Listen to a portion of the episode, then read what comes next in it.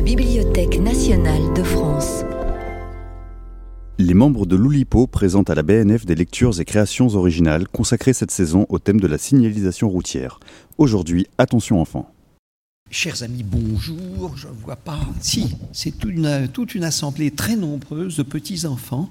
Alors, nous sommes très heureux de vous accueillir ce soir euh, pour une lecture sous le titre de Attention vous. Donc, c'est-à-dire, faites bien attention à vous, protégez-vous bien. Et euh, ce sont des textes jeunesse, on va dire, destinés à la jeunesse, ou qui parlent de la jeunesse, et euh, dont vous vous reconnaîtrez certainement, et qui seront lus respectivement par Michel Audin, tout euh, à votre euh, gauche, Édouard Dauberti juste après, Clémentine Mélois qui suit, Marcel Benabou le suivant, Paul Fournel juste après Marcel Benabou, et moi-même Olivier Salon. Eh bien, si on commençait par Clémentine. Voilà. Alors, de, de quoi vas-tu nous parler, Clémentine? Je vais lire un extrait, enfin une partie du roman épistolaire pour la jeunesse, Cher Bertie, qui est paru. Bertille, Cher, Bertille, hein Cher Bertille, oui, pas cher Eduardo Berti, non, pas d'offense, rien de personnel. Euh, qui est paru en 2018 à l'école des loisirs et c'est un roman pour les premières lectures, dont vers, vers 7-8 ans. Et ça s'appelle Cher Bertie et la lune en gruyère. Oh, ça serait bien d'avoir la, la couverture. Tu peux nous montrer la couverture? S'il te plaît. Regarde, elle y est. Oh, t'as vu ça? C'est de la Les magie. dessins sont de Rudy Spiesser. C'est Oui. avec lui que je fais des livres pour enfants. J'en ai fait, euh, on en a fait ensemble une quinzaine déjà. C'est donc c'est un sujet qui m'intéresse particulièrement. Voilà. Un, sujet, tu parles de Rudy. euh, Rudy est un sujet qui m'a. Bon, Qui- je- on va commencer. Allons-y. On peut passer à l'i- l'image suivante. Je te ferai un signe discret de Oui. ce type-là, peut-être. on, on va qu'on vient d'un code. Voilà. Mercredi 13 mars. Cher monsieur, je m'appelle Bertie, j'ai 8 ans et demi et je vous écris car j'ai décidé de partir sur la Lune pour les vacances d'été. J'ai lu dans un livre que votre arrière-arrière-arrière-arrière-grand-mère, Laïka, avait voyagé dans l'espace. Accepteriez-vous de m'aider? J'ai trouvé votre adresse dans l'annuaire, j'espère ne pas vous déranger. Il me reste beaucoup de préparatifs à faire. J'ai fabriqué une combinaison en papier aluminium, mais le casque, une vieille ampoule, n'ayant pas de système d'aé- d'aération, il a rapidement été envahi par de la buée et je ne voyais plus rien. On dit que la Lune est entièrement faite de gruyère. Est-ce vrai? Bien à vous, Bertie. Mercredi 20 mars. Cher Bertie, je suis bien, comme tu le supposais, l'arrière-arrière-arrière-arrière-petit-fils de la célèbre Laïka, pionnière de l'espace. Hélas, n'étant moi-même qu'un modeste pâtissier, j'ai bien peur de ne pouvoir être d'un grand secours au sujet de ton projet de voyage vers la Lune. Je suis allée voir au grenier si je pouvais retrouver des affaires ayant appartenu à mon aïeul. Il me semble me souvenir que ma chère maman me lisait des passages de son journal personnel quand j'étais enfant. Peut-être y trouverais-je des informations susceptibles de t'éclairer. J'étais sur le point de mettre la main dessus quand j'ai malheureusement été interrompue par une affaire urgente. Je compte poursuivre mes recherches et je te tiendrai au courant si celle-ci s'avère fructueuse. Bien à toi, Monsieur Pavel. PS, j'ai consulté mon encyclopédie et il semble en effet que la Lune soit constituée de fromage. Cependant, les astronomes se disputent encore pour savoir s'il s'agit de gruyère ou plutôt d'emmental. Jeudi 28 mars. Cher Monsieur Pavel, merci pour votre réponse si rapide. J'étais très impatiente de recevoir de vos nouvelles, car j'ai du mal à me débrouiller toute seule pour tout organiser. C'est beaucoup de travail, et je ne peux m'en occuper qu'après avoir fait mes devoirs. Depuis la dernière fois, j'ai commencé à préparer le pique-nique pour tenir le coup pendant le voyage. J'ai lu dans un livre que les explorateurs arctiques emportaient de la nourriture séchée pour qu'elle se conserve mieux. J'ai donc mis des rondelles de saucisson sec dans un tupperware et j'ai aussi emballé des biscottes dans du papier bulle. Une fois sur place, comme vous me confirmez que la lune est bien en fromage, plus besoin de s'inquiéter. J'espère que c'est du gruyère car les trous sont plus petits que ceux de l'emmental, ça fait plus à manger. J'aime beaucoup le fromage et vous? Sinon, je ne sais pas encore comment fabriquer la fusée spatiale, je compte sur votre aide.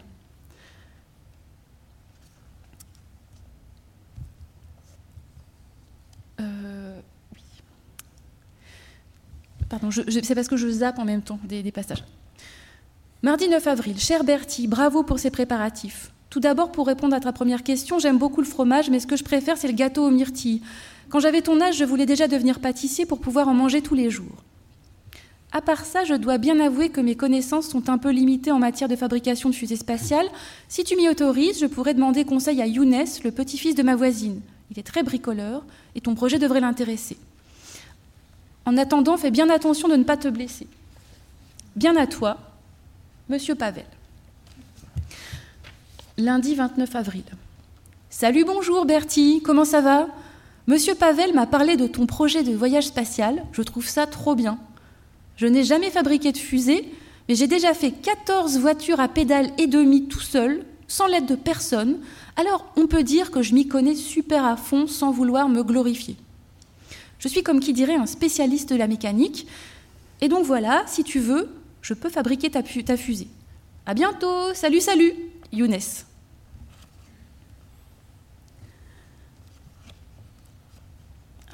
Pardon, je, je saute des pages. Samedi 11 mai. Ma chère Bertille, voilà qu'en allant à la boulangerie, j'ai croisé Madame Villanova, une dame très influente dans la commune. C'est une chanteuse d'opéra plus ou moins à la retraite, mais je peux te dire qu'elle n'a rien perdu de sa voix. Quand elle ouvre la bouche, on l'entend à 3 km à la ronde. Tout ça pour te dire que je lui ai parlé de toi et de que ton projet l'a énormément intéressé à titre personnel, parce que figure-toi que son arrière, arrière, arrière, arrière et des poussières grand-mère était aussi une pionnière de l'espace. Si c'est vrai, c'est une sacrée coïncidence. Elle a beaucoup insisté pour que je lui donne ton adresse. Aussi, attends-toi à recevoir une lettre d'elle dans les jours qui viennent. Elle m'a aussi proposé de m'interpréter une petite chanson, mais malheureusement, j'étais très pressée. Je t'embrasse, monsieur Pavel. Mercredi 15 mai. Très cher et délicieux enfant. Monsieur Pavel, cette chère vieille branche, m'a conté dans le détail tous les secrets de votre fabuleuse expédition. Permettez-moi de vous féliciter pour cet admirable projet. Quelle joie de voir de jeunes gens prêts à risquer leur vie pour conquérir l'espace, comme le fit jadis ma chère grand, grand, grand, grand, grand, grand maman Félicette. Un jour prochain, je vous inviterai à prendre le thé et je vous raconterai chaque étape de cette fabuleuse aventure. Peut-être aussi pourrais-je vous chanter un petit air d'opéra. Tu t'endors, Marcel, ou ça va?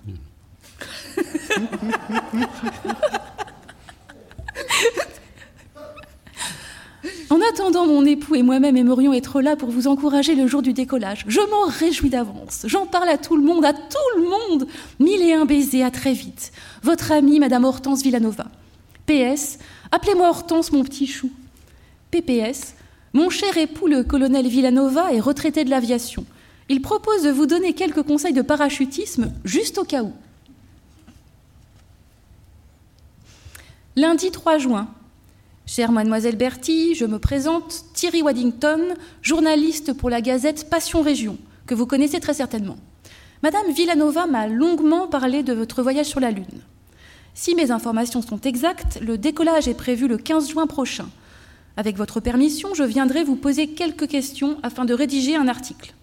Je serai pour l'occasion accompagné d'un photographe qui immortalisera l'événement. Je vous dis donc à très bientôt, cordialement, T. Waddington, rédacteur, Passion Région. Samedi 8 juin, salut, salut Bertie, ici c'est Younes.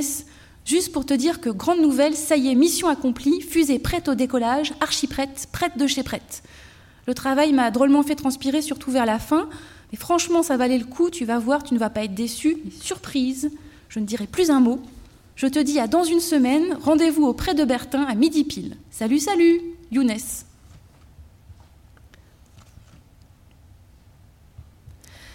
Passion Région, dimanche 16 juin, une sympathique agitation. C'est hier après-midi que se réunissaient les amis de la petite Bertie pour célébrer son grand départ sur la Lune et lui souhaiter un bon anniversaire. Une sympathique agitation régnait sur le pré de Bertin en raison du très grand nombre de nos concitoyens qui avaient tenu à être au rendez-vous.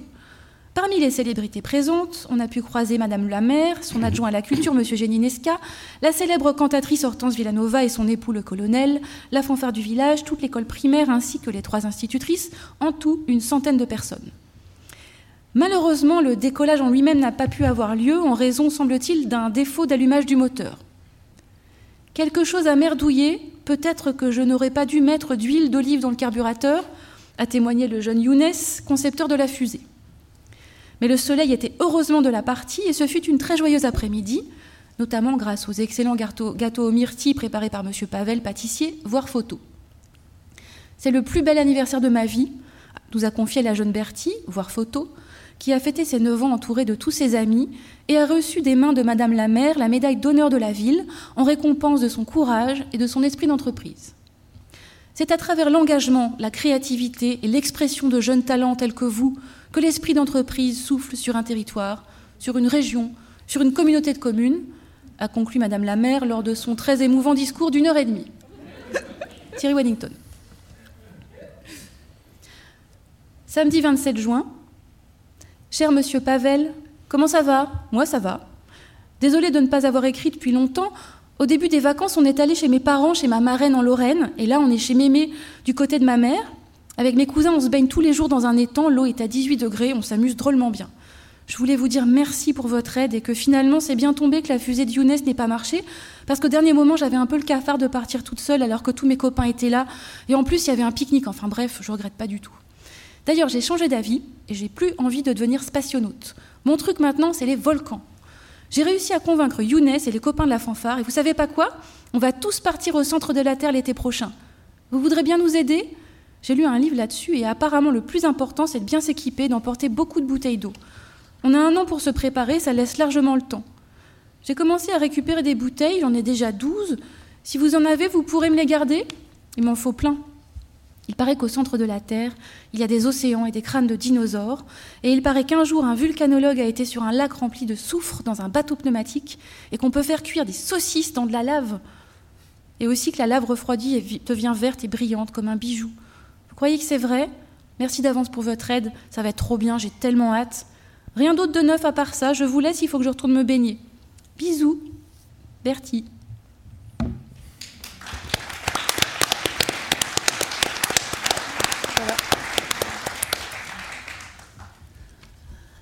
Euh, bah, d'abord, je voudrais vous dire que je suis très contente d'être là avec mes amis de l'Oulipo et avec vous tous.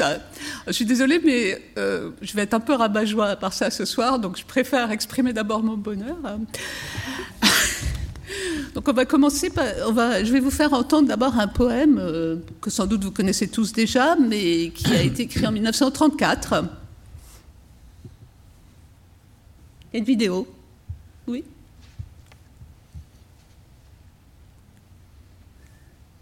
Ah, c'est pas moi qui dis le poème.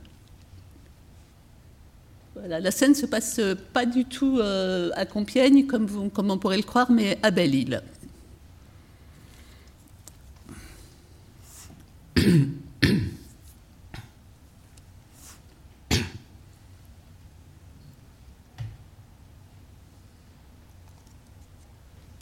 Bandits, voyous, voleurs,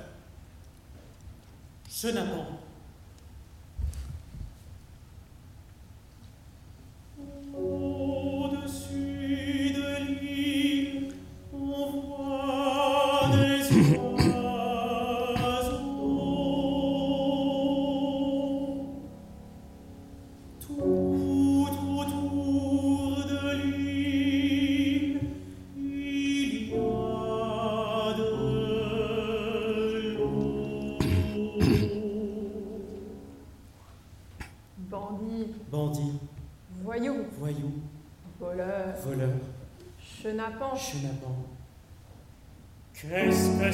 c'est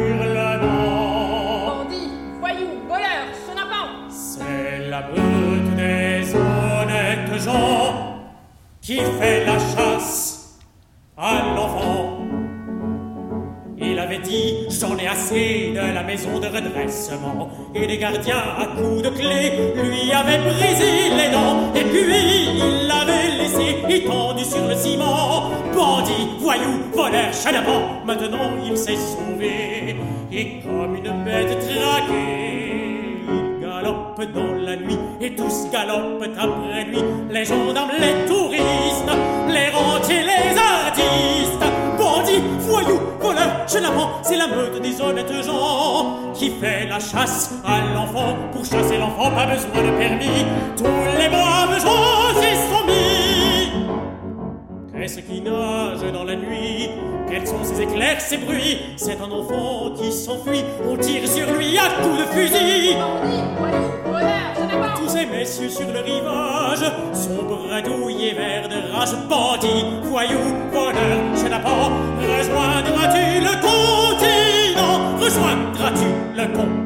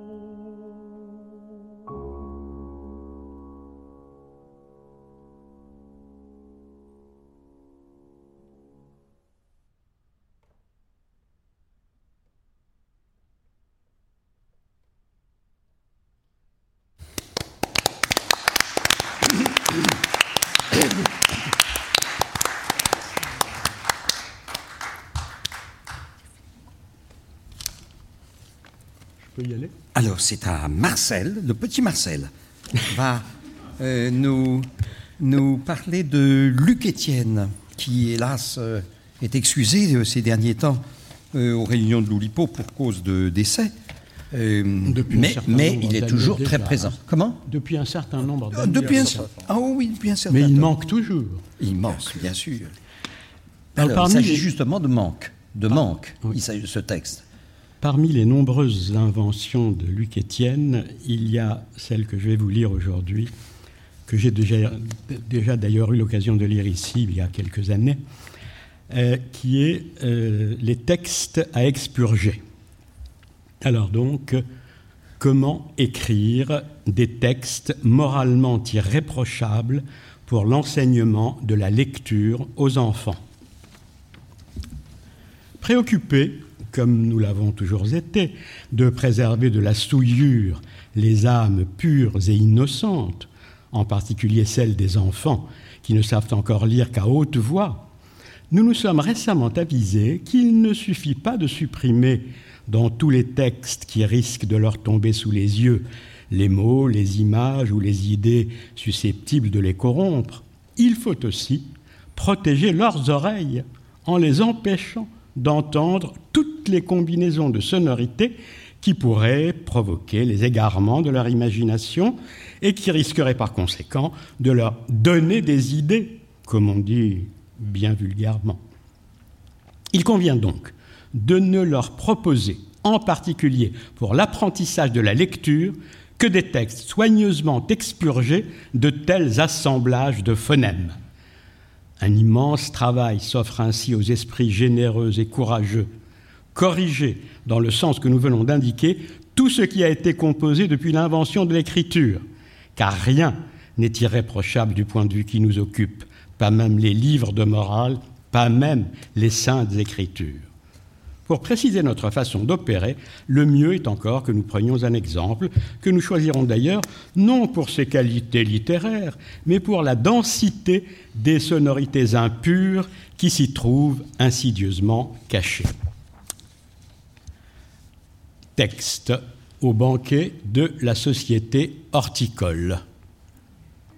Le consul, content qu'on convie sa comptable au festin près des aubépines en fleurs, confesse que ces concombres, tels des cucurbitacées pourtant, ne sont pas d'une taille suffisante pour concourir avec les beaux cornichons qu'ont ses consoeurs dans des compositions décoratives et résistent mal à la conviction fantastique et aux contractions des mâchoires gourmandes, puis concupiscentes de sa concubine. Dans ce texte, donc, nous allons barrer les sonorités indésirables.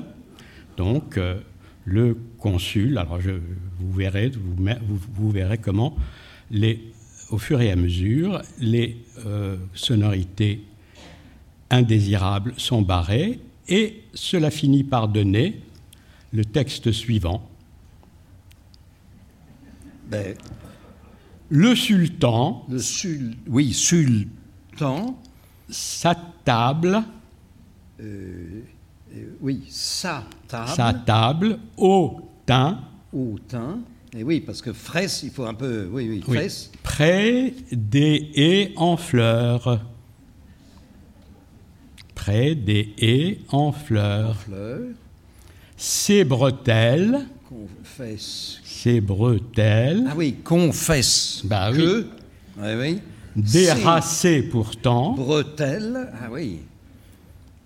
ces bretelles, déracées pourtant, ne sont pas d'une taille suffisante, là il n'y a rien à enlever, pour courir.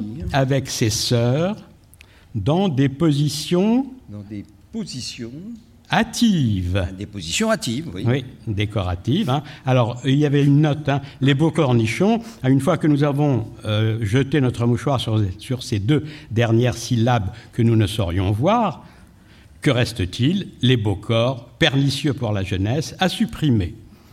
Et la note décorative, décor, décor encore, biffons-les. Et résiste, allons, et résiste mal à l'action. Tu suis toujours? Oui, oui, l'action. et résiste mal à l'action et aux tractions. Ah oui, parce que, oui, là, on, on dira rien, mais fantastique. euh, Voilà, fantastique évidemment. Une fois colmaté la fissure impudique, il subsiste un verbe tout aussi impudique, en argot surtout, dans ce voisinage, baron. Et résiste mal à l'action et aux tractions traction, bien sûr. des mâchoires gourmandes, puissantes Ah oui. de Sabine.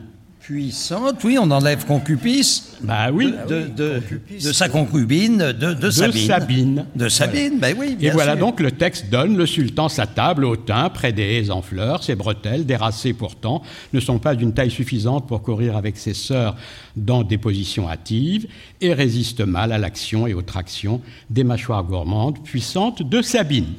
Et C'est woke je, C'est woke absolument, C'est woke? C'est totalement euh, clean, woke, euh, cachère. Tout ce que vous voulez. Tout y est bon. Alors, je reprendrai la parole tout à l'heure pour vous donner un autre exemple de texte expurgé par notre ami Luc Étienne. Mais on peut féliciter euh, Luc Étienne, euh, Luc Étienne d'avoir quand même réussi cette, euh, ben, cette prouesse. Et la prochaine est pas mal non plus. Et la prochaine est peut-être encore mieux. Je crois même avoir appris le, le texte euh, Destination par cœur. Mais euh, merci à Luc Étienne, merci à Marcel de nous l'avoir remis en tête. Ah bah c'est à, oh bah c'est à moi. C'est à moi. C'est Ah, une- c'est à toi. Oh là là, c'est une terrible histoire. Oh, c'est un fait divers euh, tragique. Tragique. euh, je suis embêté parce qu'il y a beaucoup d'enfants dans la salle. Euh, bon, le texte a été euh, imposé, euh, imposé par le enfant, enfant, c'est-à-dire par le, phonème vocalique en.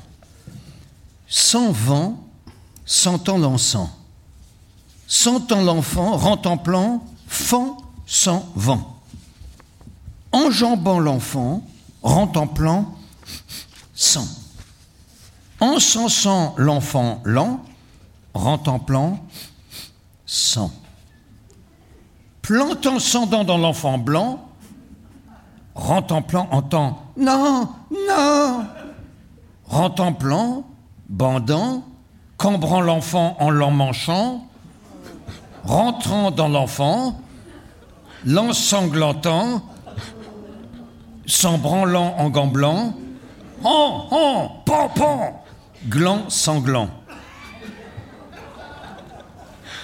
En sampant, rentemplant, sans franc l'enfant l'enfant sanglant. Plan rampant. Rentemplant, engrangeant cent francs, cent francs semblant tentant, prends-en. L'enfant semblant manquant, rentemplant, rend l'enfant manquant. Maman flanchant sans l'enfant, rentemplant, ment. Pan, pan, dans trente ans, fendant, tranchant, rentemplant, l'enjamblant, vengeant l'enfant. C'est rude. Je ne sais pas si Luc Etienne aurait laissé passer ça. Les deux textes sont un petit peu dans des, vont dans des directions opposées, hein, il- semble-t-il. Enfin, directions contradictoires. Alors, Bah, oui, c'est à moi, je crois. Oui, je, exactement. je voudrais vous lire une sorte de tentative d'analyse exhaustive partielle qui est destinée aux adolescents de 15 ans pour autant qu'ils sont inscrits à la conduite accompagnée et pour les jeunes hommes de 18 ans pour autant qu'ils briguent le permis de conduire. Donc euh, voici une introduction. La mondialisation, l'Europe, l'amitié entre les peuples, la solidarité entre les distributeurs de PV du monde entier, Interpol, Europol, Interflic, Intercode et Interdiction se sont ligués pour unifier au mieux la signalisation routière à l'échelle du globe. En gros, un sens interdit à Kaboul vaut le même à Tokyo, un glissant camp mouillé au Québec vaut une chaussée glissante dans le Cantal. Le panneau triangulaire qui invite tous les automobilistes du monde à veiller sur les enfants des écoles n'échappe pas à la règle. Le triangle pointe en l'air, bordé de rouge, porte sur fond jaune ou blanc la silhouette de deux enfants qui vont à l'école. L'image est assez explicite, parfaitement universelle, mais contrairement au sens interdit ou à l'interdiction de doubler, elle propose une gamme de nuances fines qui soulignent des différences notables entre les enfants de tout pays. C'est sur ces nuances que nous allons nous attarder. En France, sur le chemin de l'école, l'enfant en France. en France, sur le chemin de l'école, le grand garçon tient la petite fille par la main et la conduit d'un pas déterminé vers l'étude. On reconnaît la demoiselle à sa robette, mais l'ensemble laisse peu de place à l'interprétation. Aller à l'école est une activité fatale. Quand il faut y aller, il faut y aller. On ne se rue pas, on ne refuse pas, on y va pépère, mais on y va. En Allemagne,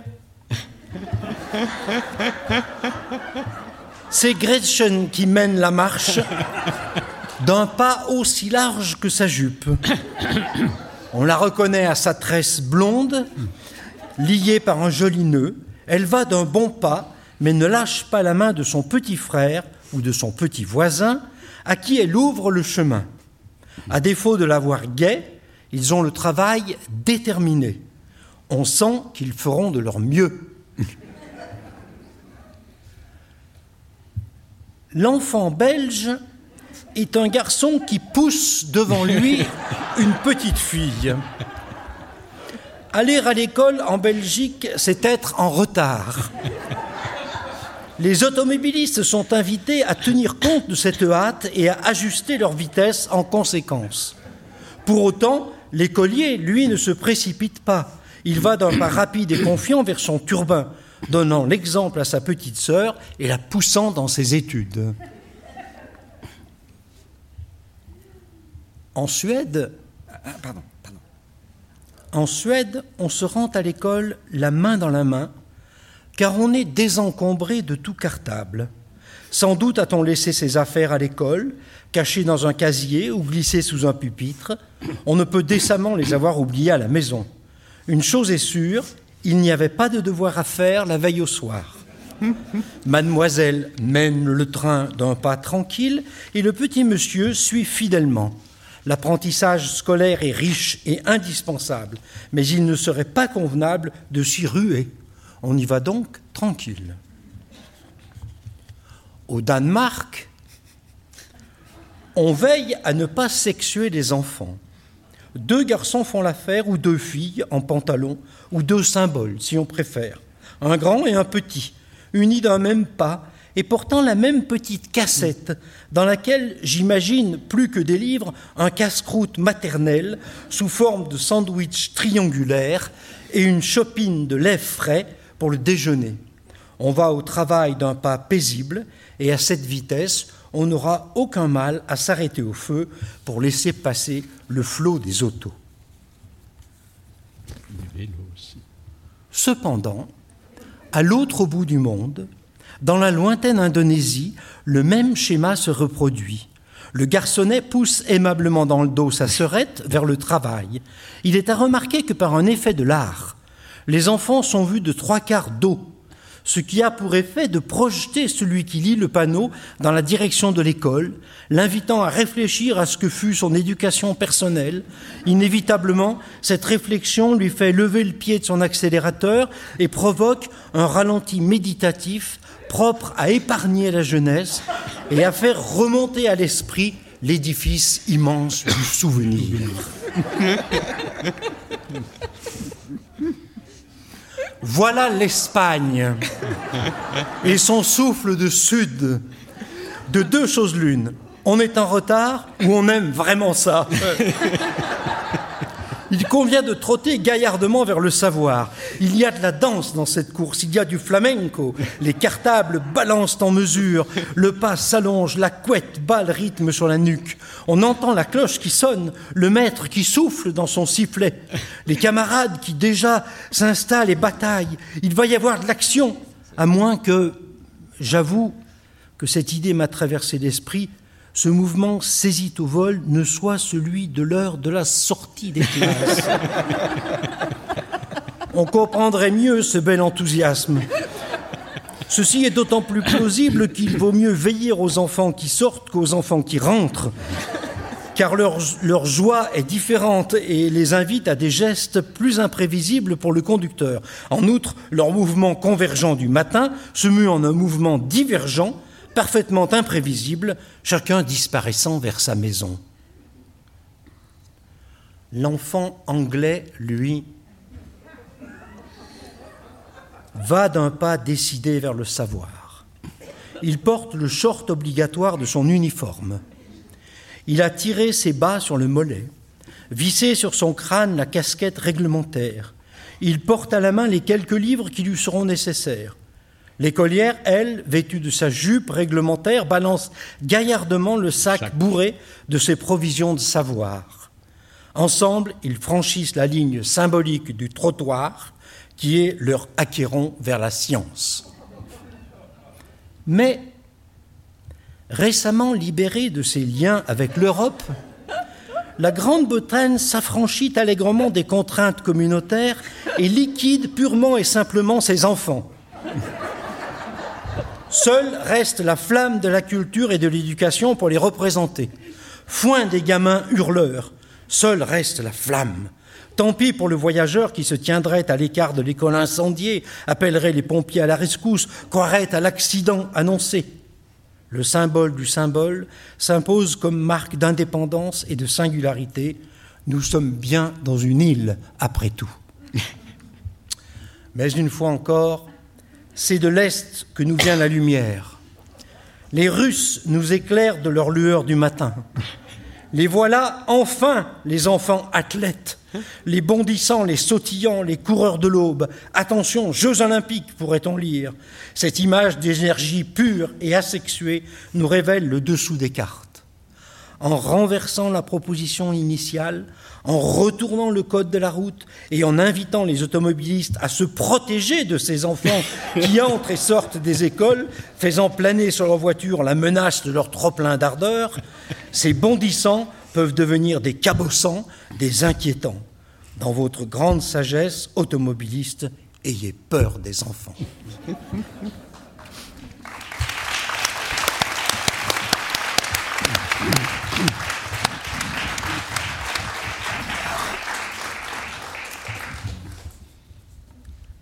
Tintin s'approcha de la maison du docteur Muller. Les volets étaient clos. Aussi parvint-il à rentrer, a été mi-clos. Aussi parvint-il à rentrer sans encombre ni bruit. Le silence était inquiétant. Les oreilles aux aguets, Tintin perça un faible chuintement dans la pièce voisine. Il colla l'oreille au mur et vit le docteur Muller qui semblait regarder dans un petit miroir. Un petit poste de radio laissait filer la voix de la Castafiore. Elle chantait justement l'air des bijoux du Faust de Gounod. La porte s'ouvrit brusquement, frappant Tintin. Remis de ses commotions, il entendit ricaner le docteur Muller. Ha ha J'ai ri de vous voir en ce miroir. Quelques instants plus tard, Tintin était ligoté, mis au fer du caraboujan. Que s'était-il passé? Il ne se rappelait plus, se frottant la tête qui le faisait horriblement souffrir. Mais il peut pas se frotter la tête avec ses mains puisqu'elles sont attachées dans son dos. Euh, c'est vrai, c'est vrai, tu as raison, mais, mais il aurait vraiment voulu masser la lourde bosse de son crâne juste derrière la houppe. Justement un peu comme la mienne, tu vois. Tintin sentit soudain l'odeur. Le feu avait dû prendre probablement un court-circuit que Zut avait provoqué en essayant de réparer l'appareil radio. Flûte avait dit Zut. Ça ne marche toujours pas. Heureusement que Pablo avait apporté de l'eau avec laquelle Tintin éteindit l'incendie. On, ne dit pas éteigné euh, Oui, oui, je crois que tu as raison, mais dans la précipitation et avec le coup qu'il avait eu sur la tête, Tintin perdait peu après ses esprits. Et, les mains qu'il avait attachées? Eh bien, précisément, le feu venait de brûler les liens qui enserraient ses mains. Ah, il était temps. Exactement, tu l'as dit, il était temps. Tintin peut enfin s'échapper de la cale du navire. Tiens, tu racontes maintenant au présent? Oui, oui, ça fait plus vivant. Et là, que voit-il sur le pont du navire? Mais ben, je te le demande. Eh, eh bien, je me le demande. Dis, Tintin, qu'est-ce que tu vois sur le pont du navire? Je vois un hydravion. C'est quoi des dravions? Non, non, non, non, un, hydravion. Un, un hydravion, c'est un, un avion qui peut se poser sur l'eau si on lui rajoute des roues, et il peut aussi se poser sur le pont d'un bateau. Dis, tonton, tu continues maintenant que tu sais ce qu'il a vu? Oui, oui, oui. Tintin saute dans l'hydravion. Il le fait démarrer et décolle à vive allure. Alors même que les flammes menacent de tout faire brûler. Or, au moment du décollage, le capitaine du navire apparaît sur le pont et s'accroche au flotteur de l'hydravion qui basculera brutalement à bâbord. Tertin, Tertin tournit le manche à tribord et rétabla l'équilibre. Peu de temps après, le capitaine Haddock était installé à côté de Tintin qui sentait horriblement l'alcool. Qui ça, Tintin? Mais non, mais non, non, non, Tintin ne boit pas. C'est le capitaine Haddock qui était pris de boisson. Et pris de boisson? Euh, Oui, oui, c'est bon, c'est ça. Et alors? Alors, le capitaine voit à son tour un gorille dans le bateau. Quel bateau? Non, non, je veux dire dans l'avion. C'est donc de m'interrompre, j'arrive plus à me concentrer. Et comme le gorille qui s'appelle Ranco et qui porte aux oreilles les bijoux de la Castafiore, bijoux qui lui ont été portés par une pie, s'approche de Tintin pour lui rugir dessus, alors le capitaine veut sauver Tintin et tape de toutes ses forces sur la tête du gorille avec une bouteille de whisky. Elle éclate aussitôt, la tête de Tintin? Mais, mais non, tu sais bien que Tintin est invincible. C'est la bouteille qui éclate. Elle éclate en sanglots ce qui est fâcheux pour le capitaine qui vient de prendre sa dernière munition. Ce qui est plus fâcheux encore, c'est que le gorille n'était qu'un mirage dans l'esprit embrumé du capitaine et qu'il vient d'assommer Tintin. L'avion coule aussitôt et tombe dans les neiges. Dans la chute, le téléphone de l'avion tombe sur la tête du capitaine. Le capitaine a reçu un coup de téléphone? Et, euh, enfin, euh, mais, mais non, mais non, il a reçu un coup et Tintin a, a simplement le temps de lui mettre un sparadrap sur la tête avant de s'évanouir. Le capitaine Tintin et le gorille ont tous très froid, sauf le gorille qui est revêtu de très longs poils. Et c'est ce gorille qui va vivre une nouvelle vie dans une neuve contrée, n'est-ce pas? Mais oui, mais oui, tu en sais des choses. Bah oui, là-bas les gens l'appelleront le Yeti. Mais c'est une autre histoire.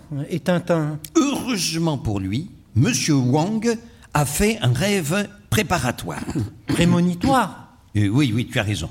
Monsieur Wang prémonit donc que, ses amis euh, européens sont sous la neige et il envoie Chang les sauver.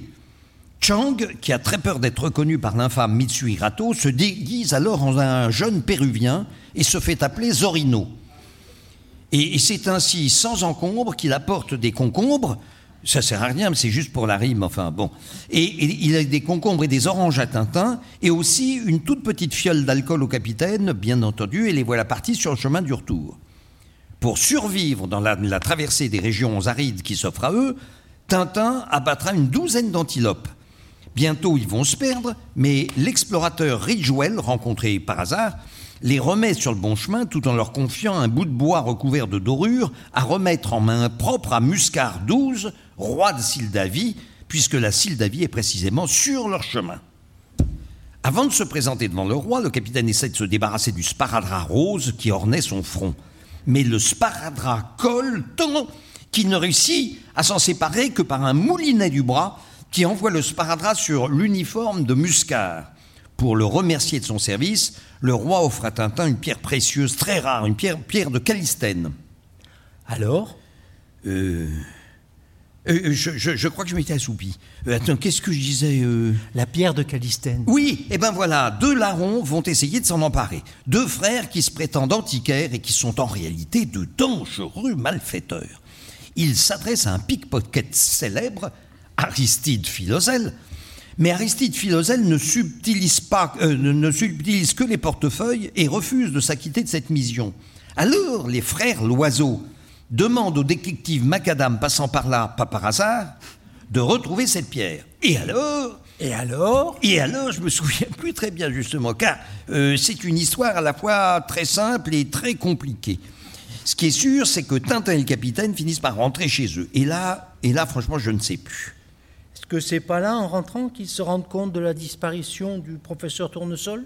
Mais oui, mais oui, c'est cela, tu as raison. Oh, si tu n'étais pas là. Le professeur Tournesol a disparu alors qu'il était dans son bureau tout à l'heure. Et qu'il n'y est plus. Non, non, il n'y est plus, c'est pourquoi il a disparu. Il a peut-être été enlevé par Macadam. Euh, ce qui est sûr, c'est que s'il y était, il n'y aurait plus d'histoire.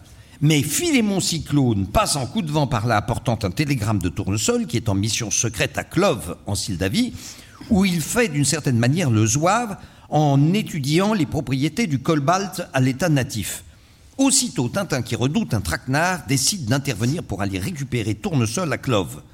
Archibald et lui Archibald? C'est qui Archibald? Mais comment ça? Tu sais pas qui est Archibald? Tu sais donc pas que c'est le prénom du capitaine? Ah, mais si, bien sûr que je le sais. Mais le lecteur, lui, ne le sait pas forcément. Voilà pourquoi je fais mine de te demander qui c'est. C'est un artifice, en quelque sorte. Et toi, tu pourrais avoir la décence de faire semblant de croire à mon ingénuité. Pardon, pardon. Donc, Archibald Haddock et Tintin affrètent une fusée et foncent en Sildavie. Les Dupont sont chargés de garder la fusée, mais leurs chevaux se mettent euh, à pousser longuement. Leurs chevaux Non, je veux dire leurs cheveux. Mais je m- m'en mêle les chevaux, et c'est dans cette histoire qui est, comme je te l'ai dit, à la fois très simple et très compliquée. Quoi qu'il en soit. À Clove, Tintin lance une boule de cristal emplie d'un soporifique qui pénètre par l'oreille, et tout le monde s'endort profondément, sauf le professeur Tournesol. Ah Et, mais oui, Tournesol est sourd, vois-tu. Ah oui, ça c'est malin. Alors Tintin embarque Tournesol dans sa fusée, et tout le monde se retrouve bientôt à Moulinsart. Alors? Ben, c'est fini. Ah, déjà? Ben oui, déjà. Et puis, et puis euh, c'est qu'il est tard maintenant. Alors euh, tout est bien qui finit bien? Eh ben oui. Et c'est le moment ou jamais de prononcer la phrase consacrée Tout est bien qui finit bien. Oh. J'en profite juste comme ça, une petite devinette. Quel est, quel est dans l'affaire Tournesol, euh, quel est le, dernier mot prononcé par euh, le professeur Tournesol? Alors, c'est une, devinette pour les, tintinologues ou tintinolâtres, euh, car. Tournesol, ben, excusez-moi, c'est pas dans l'affaire Tournesol, c'est dans le, le- les sept boules de cristal juste qui précède.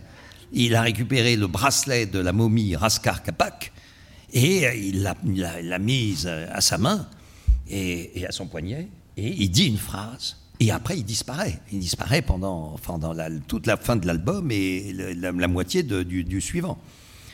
Il dit Il me va à ravir. Et c'est Jacques Jouet qui a remarqué ça. Il me va à ravir. Et juste après ça, il est enlevé. On l'enlève. Eh ben oui, on l'est. Oh, C'est pas beau, ça C'est malin, ça.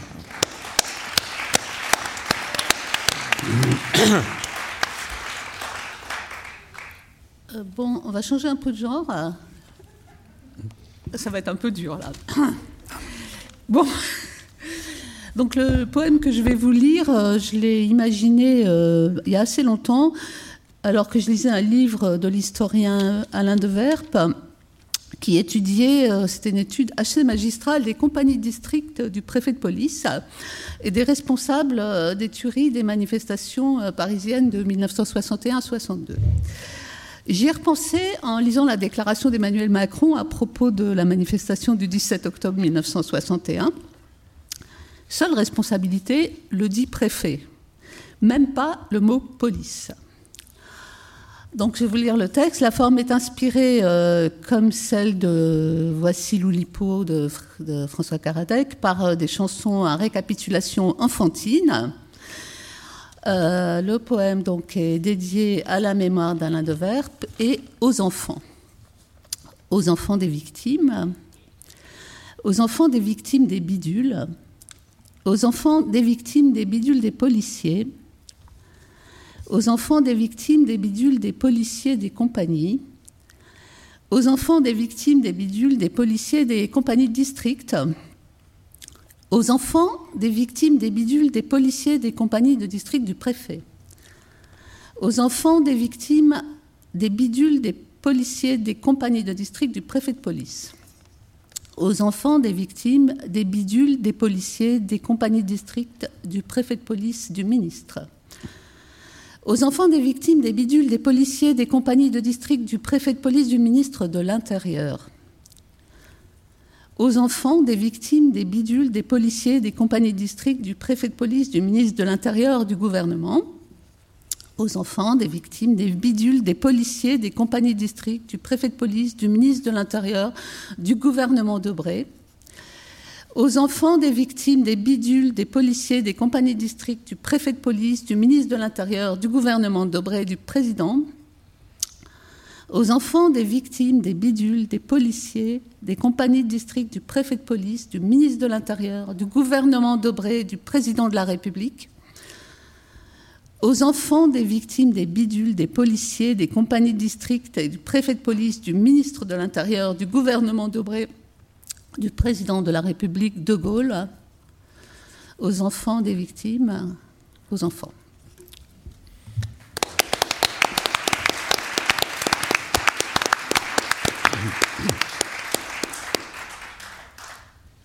Nous restons dans les enfants et je vais vous lire donc le deuxième texte à expurger de Luc Étienne. Oui. Alors, je vous demande de bien retenir le titre. Hommage à une jeune Suissesse éprise d'un habitant du pays de Vaud et désireuse d'aider de son mieux les populations du tiers-monde dépouillées de leurs richesses par la voracité des nantis. Le texte est le suivant. Dès que j'ai vu le vaudois, ça me chatouille, ça me chatouille énormément. J'espère m'occuper des races tenues dans un affreux dénuement par d'indignes comploteurs qui les dépouillent totalement. Alors évidemment, ce texte très tiers-mondiste euh, contient un certain nombre de sonorités qu'il va falloir enlever. Alors, dès que, dès que, quand une serait déjà de trop, coupons-les. J'ai vu le vaudois, j'ai vu le vaudois, aveu cynique d'une pratique manuelle ou plutôt digitale condamnée formellement par la Bible. Excisons cette vulve. Ça me chatouille, ça me chatouille énormément. Ça me chatouille. Tous les chatouillements, certes, ne sont pas coupables. On peut, par exemple, sans manquer à la pudeur, être chatouilleux sur le point d'honneur. Mais est-ce le cas ici? De toute façon, le son chat est intolérable en raison de son acception argotique si fâcheusement répandue. Que reste-t-il alors? La proclamation, aggravée par la réitération d'une humilité tout intime qu'une jeune personne bien élevée devrait avoir à cœur de dissimuler, et à tous, et d'abord à celui qui en est la cause. Drainons ces marécages. J'espère mocu. Aveu, dans les termes les plus crus, du vice qui causa la destruction de Sodome, à faire disparaître absolument. Pédéraste nu. Que ces individus aux mœurs contre nature soient sans voile, ne fait qu'ajouter à l'horreur de leurs crimes.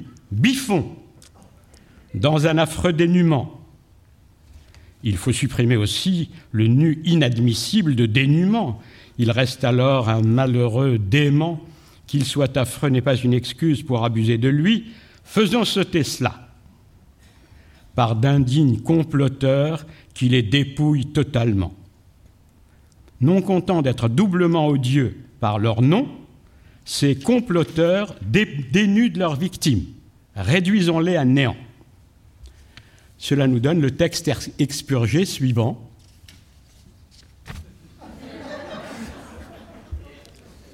Comme on le voit, ce texte est réduit à zéro, ce qui est bien gênant pour un texte destiné à enseigner la lecture aux enfants. Ben, ce n'est pas parce que la tâche est difficile qu'il faut y renoncer. Redoublons d'efforts. À l'œuvre.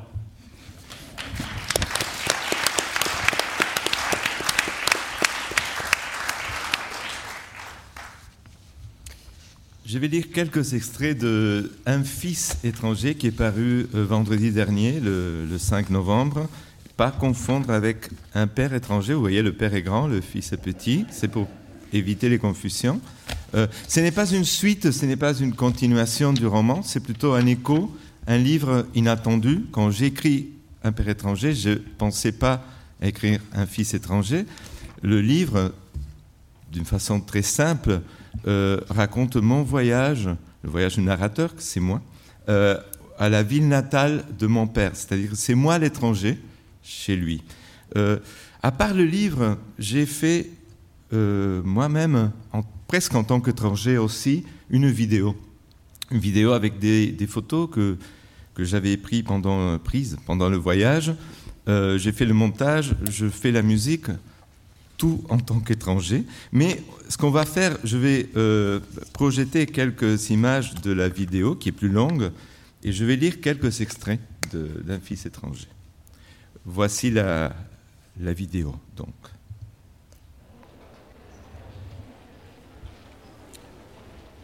Je viens de loin, de très loin.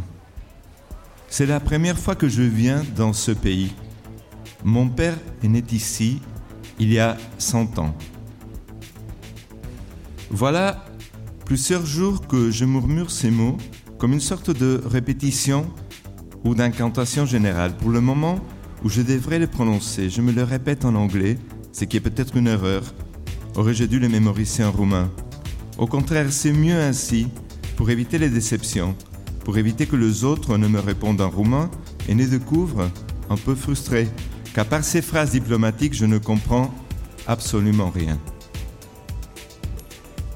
Je suis venu en Roumanie pour toucher ce que je n'ai jamais pu connaître, pour voir de près la racine du silence de mon père. Le grand risque dans un voyage de ce genre est de se fixer pour objectif de comprendre une personne ou de comprendre le passé de cette personne par l'intermédiaire d'un pays confondre le général, une culture, et le particulier, un homme, confondre normes et exceptions. Je soupçonne que mon père se serait moqué de ce voyage, et même qu'il ne l'aurait pas encouragé. Cependant, je sais une autre chose, je ne me serais jamais pardonné de ne pas l'avoir fait. Il y a longtemps, très longtemps, dans une galaxie lointaine, j'ai publié un roman intitulé Un père étranger, dans lequel je parle de certains faits qui se sont produits il y a longtemps, très longtemps, dans une autre galaxie lointaine. Pour résumer, je racontais dans ce roman que mon père, né et élevé en Roumanie, puis éduqué en France, était arrivé en Argentine à l'âge de 25 ans, au moment où éclatait la Seconde Guerre mondiale, et qu'il avait profité du voyage pour se réinventer pour changer de nom de famille, de date de naissance et plus encore de religion. Le roman, Un père étranger, passa presque inaperçu, ou comme on dit en espagnol, sans peine ni gloire. Quoi qu'il en soit, un ami très cher eut l'idée d'acheter mon livre. Je veux parler d'un vieil ami que j'avais perdu de vue, un ex-camarade d'école. Mon ami lut le roman, bien après sa sortie, sans se presser, et quelques mois plus tard, il m'a envoyé un courrier étonnant, une copie du dossier que mon père présenta en 1952 pour demander la nationalité argentine. Ce dossier contenait les informations que mon père nous avait cachées pendant des années, ce que j'ai dû inventer parce que cela manquait dans mon roman. Le nom du bateau sur lequel il traversa l'Atlantique, la date où il mit les pieds dans le port de Buenos Aires, les noms complets de mon grand-père et de ma grand-mère. Et, le plus émouvant pour moi, un vieil acte d'état civil, encombré de timbres, carrés, ronds, triangulaires, indiquant l'adresse exacte de la maison de Galatie. La maison où est né mon père.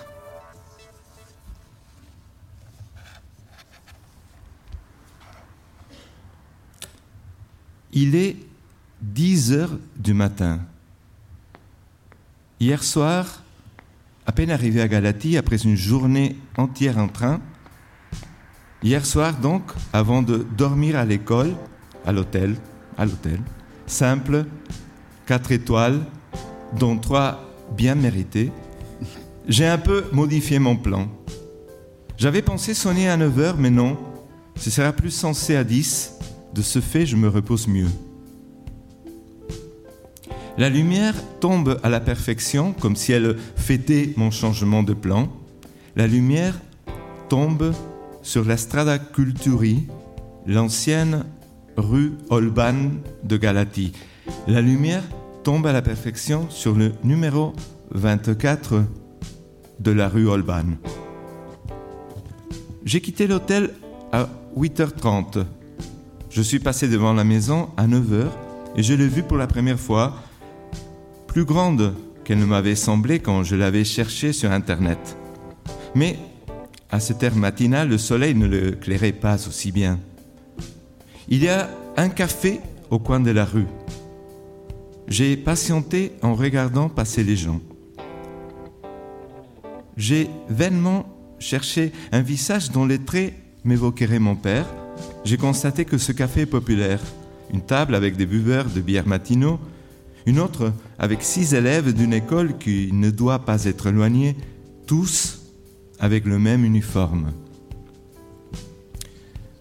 Me voilà maintenant devant la maison. Et pour la deuxième fois, irrémédiablement, je change de plan. J'avais prévu de sonner à 9h, puis à 10h, et j'en viens à ne pas sonner du tout. Parce qu'il se trouve qu'il n'y a pas de sonnette. Ou plutôt qu'il y a bien une, mais elle ne fonctionne pas. Un portail, plutôt qu'une porte, donne sur une sorte de cour ou de jardin de devant. Je frappe dans mes mains, je fais trop de bruit, rien, personne. Deux fenêtres fermées donnent sur la rue, mais je ne veux pas y toquer. J'appuie sur la poignée du vieux portail, moins rouillé que les autres de la même rue Holban. Il s'ouvre. Je n'ose pas entrer. Je le referme.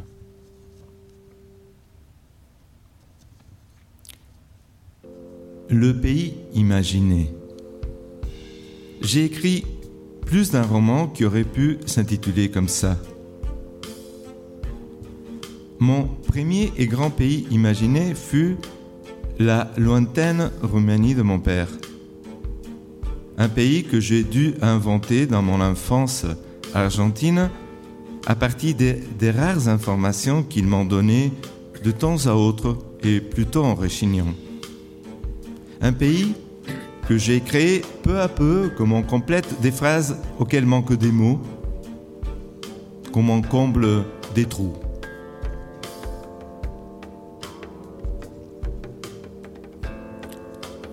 Le Danube, enfin. La falaise qui tombe comme un immense rideau sur le dernier acte du grand fleuve. Le delta qui commence, l'angle du delta. De ce fleuve, qui ne semble pas si bleu, mon père parlait quelquefois et ses yeux s'illuminaient. Descendre jusqu'au Danube, un escalier, raide, très raide. Je touche l'eau avec une main, timidement d'abord, avec le bout de l'index. Nous ne savons pas où nous conduisent les livres que nous avons écrits. Cela démontre qu'à partir d'un certain point, ils cessent de nous appartenir, si toutefois ils nous ont jamais appartenu. Un père étranger, par exemple, ce livre m'a mené jusqu'ici. J'ignore si je serais venu à Galatie sans lui, si je serais venu sans tout ce qu'il a suscité.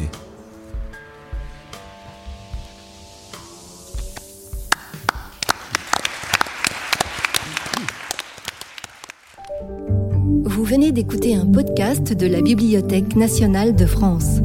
Retrouvez les conférences, rencontres et créations de la BNF sur toutes les plateformes de podcast ainsi que sur le site bnf.fr.